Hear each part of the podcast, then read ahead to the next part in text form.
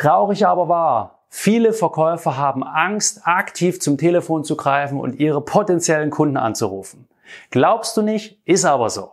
Und wenn dich interessiert, warum das so ist, und du kennst es schon, was du dagegen tun kannst, dann bleib dran, nach dem Intro erfährst du alles. Also, bis gleich. Hallo und herzlich willkommen zu einer neuen Folge bei Sales Quality, der Podcast für erfolgshungrige Autoverkäufer. Ich bin Frank, ein ehemaliger Autoverkäufer und Verkaufsleiter mit fast 20 Jahren Branchenerfahrung. Heute unterstütze ich als Verkaufstrainer für den Autohandel engagierte Verkäuferinnen und Verkäufer dabei, noch mehr zu erreichen, damit sich der tägliche Einsatz für sie auch lohnt. Viel Spaß beim Zuhören, jetzt geht es los mit der heutigen Folge.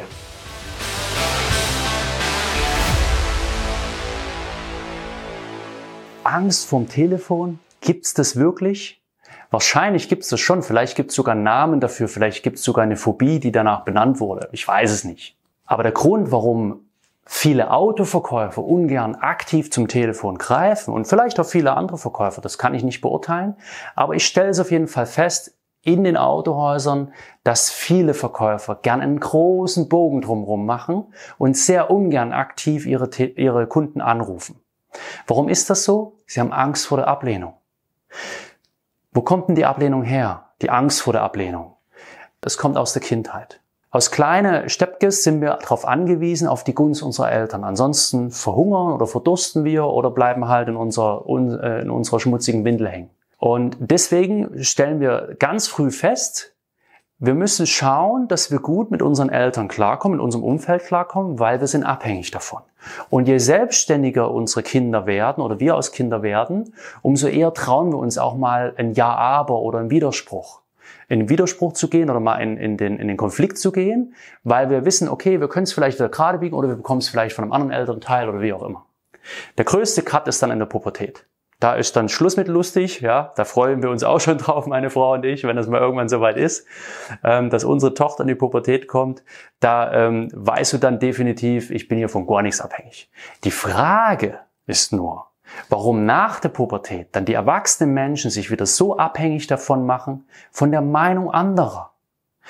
Denn eine Ablehnung gegenüber unserem Angebot, unserer Idee ist keine Ablehnung gegen uns als Person, es ist, wie gerade schon gesagt, es ist der, der potenzielle Interessent oder der, den wir anrufen, ist einfach nicht der gleichen Meinung wie wir zu unserem Angebot, zu unserer, zu unserem Produkt, zu unserer Dienstleistung, zu dem, was wir ihm halt äh, anbieten möchten.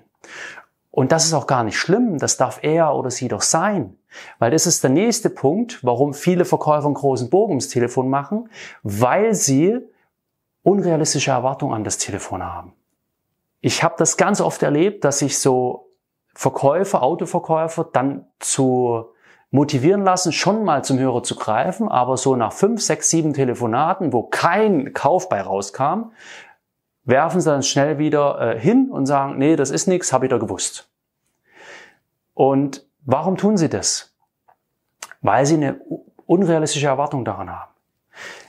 Gehen wir es mal durch. Wir können doch unmöglich erwarten, dass wir jemanden anrufen, der steht vielleicht gerade im Supermarkt an der Kasse oder er räumt gerade zu Hause die Wohnung auf oder bügelt oder wie auch immer, er geht ans Handy und jetzt sagst du, hey, wir haben da ein super Angebot, ja, ähm, und dann springt er auf und sagt, hey, super, dass Sie anrufen, ich wollte bei Ihnen sowieso ein Auto kaufen.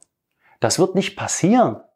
Das heißt, die Telefonie ist dafür da, aus dem vorhandenen Kundenpotenzial, was du hast, da ähm, eine, eine Motivation zu wecken, ein Grundinteresse oder das Ganze zu beschleunigen und dann dafür zu sorgen, dass dein Kunde an dich denkt, wenn er oder sie soweit ist.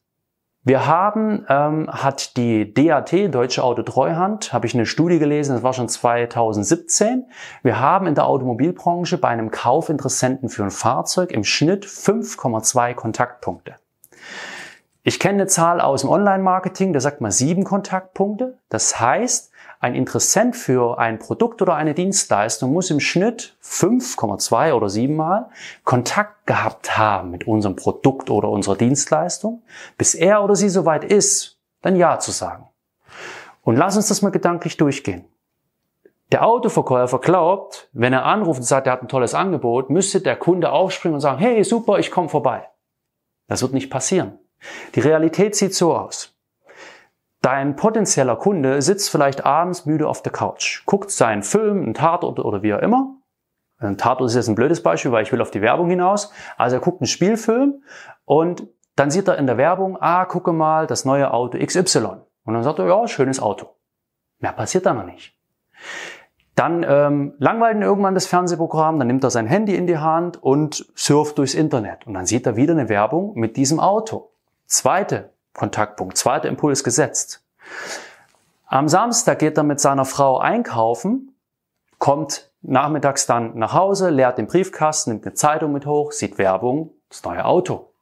Oder er langweilt sich im Supermarkt und sagt, komm, Schatzi kann die Eier alleine raussuchen, ich gucke schon mal in der Autozeitung und blätter da ein bisschen. Und dann sieht er, ein tolles, Auto, hatte ich schon mal gesehen, gefällt mir immer besser.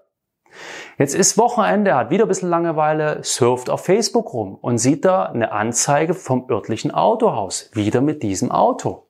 Und jetzt kommt die Sache langsam ins Rollen.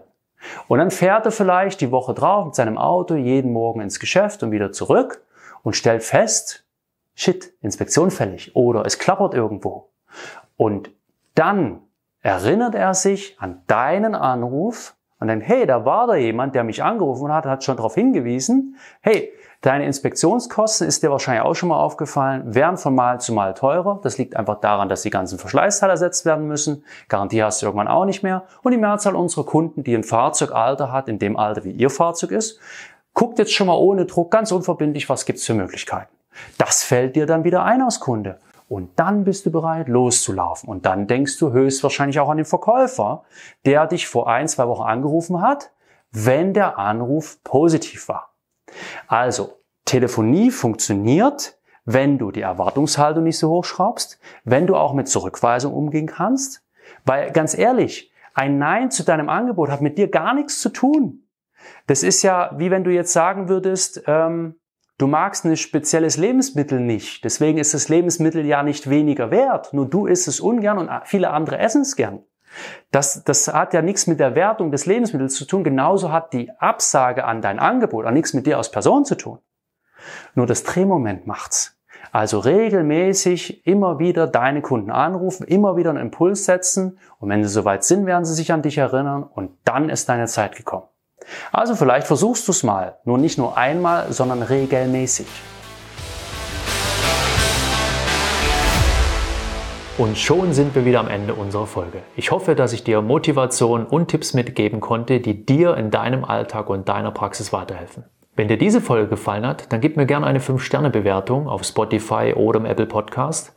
Und wenn du magst, teile diese Folge mit anderen erfolgshungrigen und engagierten Kollegen. Und wenn du auf der Autobahn statt im Stadttempo zum Erfolg fahren willst und unnötige Staus vermeiden, dann lass uns darüber sprechen, wie ich dich auf die Überholspur bringen kann. In den Shownotes findest du den Link zu www.autoverkäufer-coaching.de und alle Infos dazu.